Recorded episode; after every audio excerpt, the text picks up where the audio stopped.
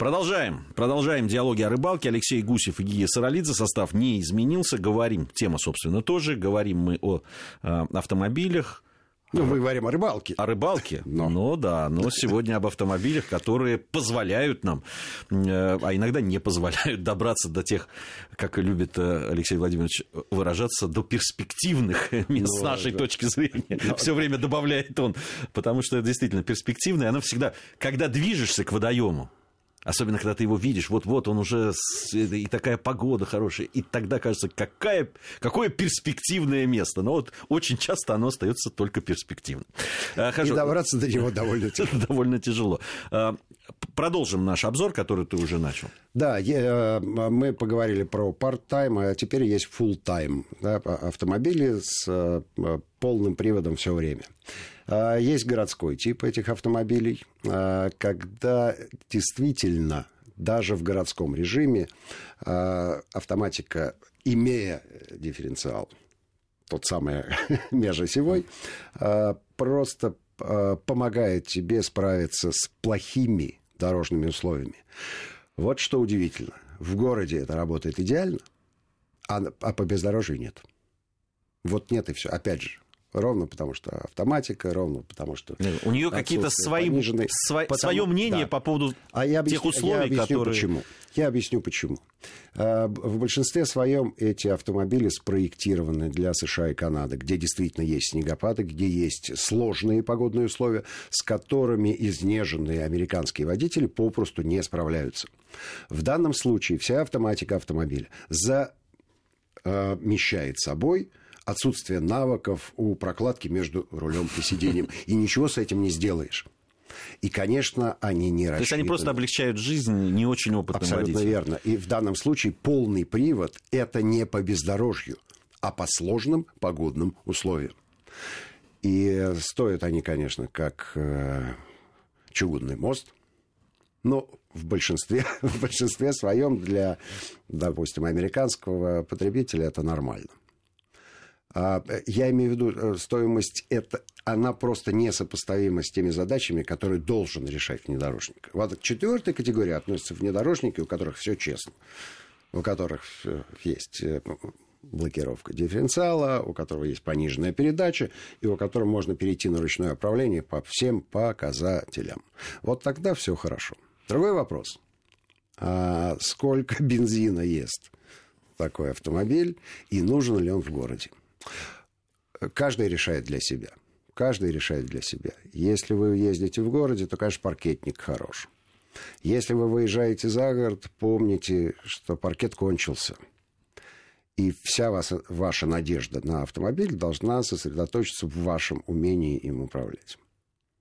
Потому что та, та же автоматическая э, блокировка дифференциала приводит к тому, что ваши колеса начинают э, вращаться с одинаковой скоростью, что задние, что передние.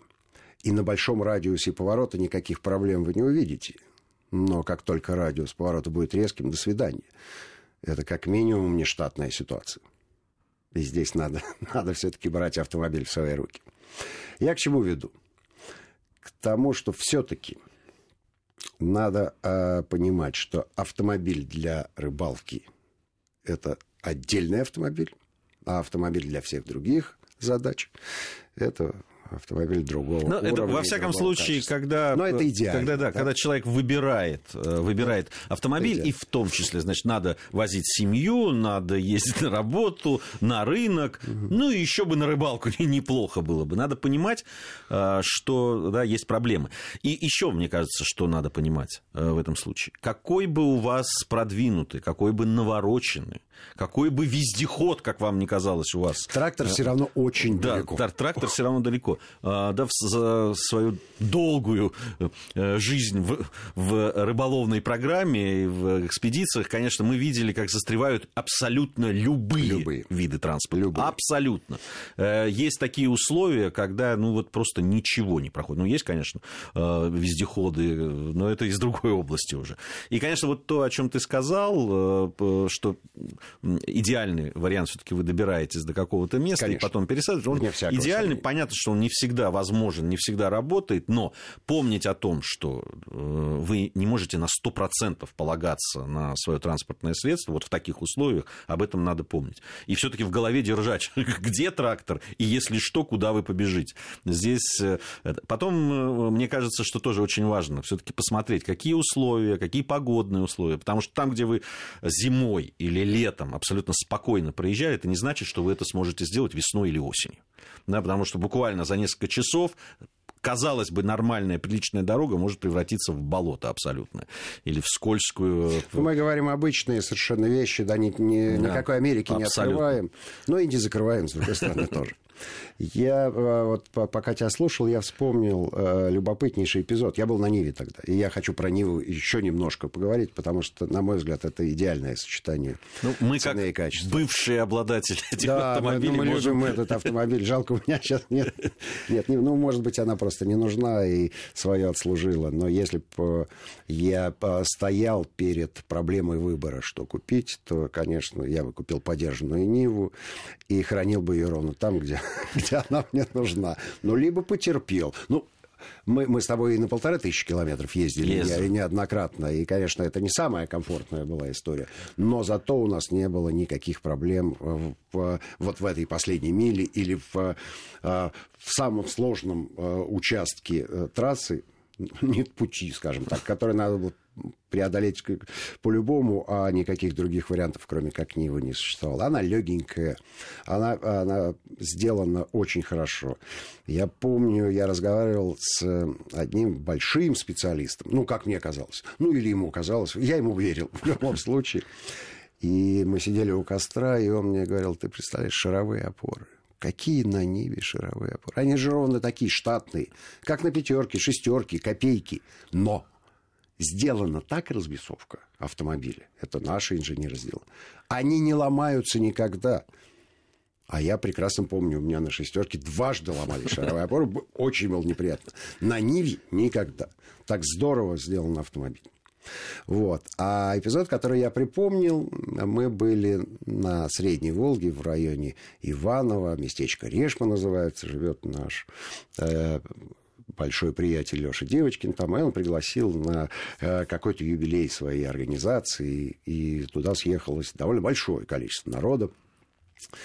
И поскольку народа было действительно много, у, него там э, свое какое-то жилье было, и он попросил соседей разместить э, остальных гостей. Мы попали, значит, в небольшую деревушку неподалеку. А пешком идти было, ну, не знаю, метров 700, наверное. А на машине э, километра полтора, потому что надо было объехать. То есть э, так вот через буерачек какой-то пройдешь тропинкой, а время было так, какой-то вот такая распутица. Ну, такая жишка. Вот. И э, вызвался наш приятель отвезти нас на большом внедорожнике. Мы набились в этот внедорожник и радостно застряли на полпути. Вот именно на полпути. То есть и туда непонятно, сколько идти, и туда. Но мобильные телефоны. Пожалуйста, звоним. Приезжает еще больший внедорожник. Начинает э, пробовать вытащить этот и застревает. Я говорю, значит, ладно. Я пошел, сел на среднюю, приехал, попробовал их дернуть, ничего не получилось. Но я совершенно спокойно ездил вокруг, вокруг застрявших внедорожников. Дальше больше. Приехал кузнечик. Это такой замечательный трактор, у которого очень большие задние колеса и очень маленькие. Он не смог. А, приехала буханка, и вдвоем с кузнечиком. Наконец, они эти громадные джипы. Сейчас я представляю, если женщины нас слушают, кузнечик, буханка. Да, да, да. О ну, чем они говорят, эти люди? Ну, эти люди говорят о том, что знают. Вот. И, и я, конечно, лишний раз обрадовался, что у меня есть такой замечательный автомобиль. Но у него есть э, очевидные совершенно недостатки. Это автомобиль для двоих третий человек чувствует себя некомфортно. А если мы говорим про длинно-базовую модель, то там Ну, просто мы забыли там, про то, что это внедорожник. Да, там плю... вот все плюсы, о которых ты сказал, сразу же превращаются в минусы. Совершенно верно. Совершенно верно.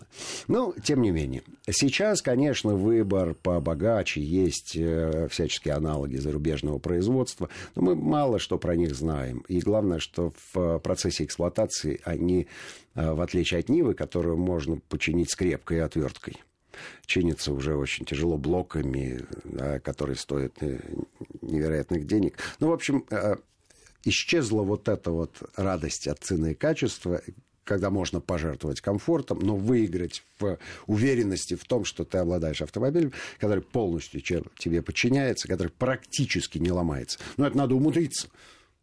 Если ты сам не ломаешь, то все хорошо. Не, ну там есть, э, конечно... Там, ну, задний минус... мост всегда шумит, это понятно. С резиной штатной, не штатной. Ну, там и, и, и, и, да. и, и э, коробка передач, э, с ней проблемы бывают. Ну, с другой стороны, нас ну, трудно сейчас с тобой за, да. заподозрить в рекламе чего-либо, потому нет, что... Не, а, но я жалею, что... Да, потому что вот те Нивы, про которые мы говорим, они-то не производятся уже, поэтому...